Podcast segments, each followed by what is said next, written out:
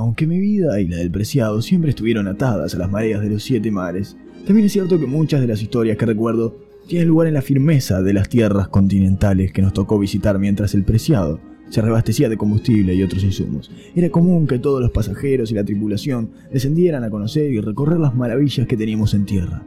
Todos. Claro está, menos la gorda Catherine, que se quedaba escondida en los botes de emergencia. Bueno, ustedes ya saben.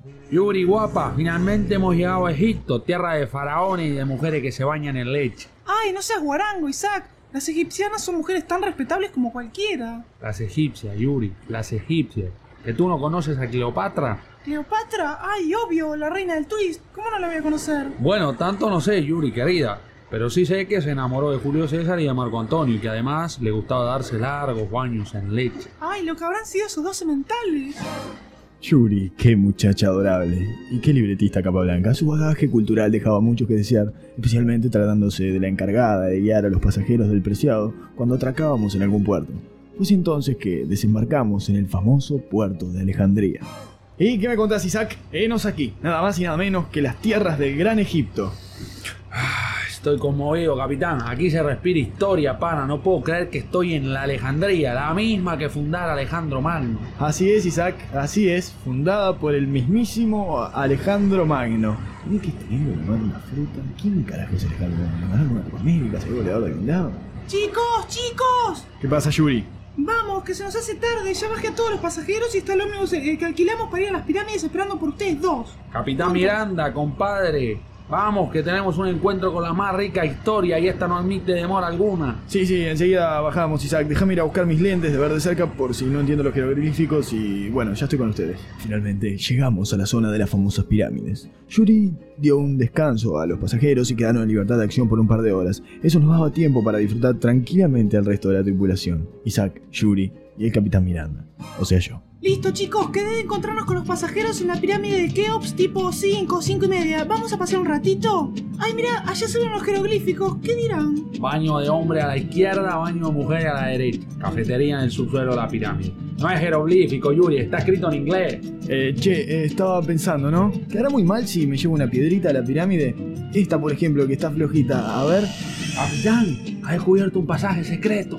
Ay, a, mí me. Está oscuro ahí adentro. Yuri, no tengas miedo. Estás con dos hombres hechos y derechos. Vamos a meternos a ver a dónde nos lleva. Andamos primero, Isaac. Capitán, ¿cómo se le ocurre? Pase usted primero. Haga el favor. Por algo es el capitán. Isaac, Isaac, mi capitanato proscribe fuera del preciado. Sería un honor para mí que... Ay, no puedo creer que sean tan mariconcitos. Ven, no pasa nada. Es fantástico.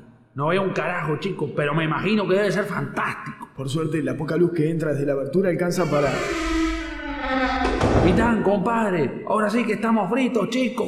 Tranquilo, Isaac. Ya encontraremos la forma de salir de acá. No perdamos la calma. Ay, ¿no será como esas puertas de los shopping que pasás al lado y se abren? Yuri, por Dios, la cultura egipcia estaba muy adelantada, pero no lo suficiente como para fabricar esas puertas que tú dices.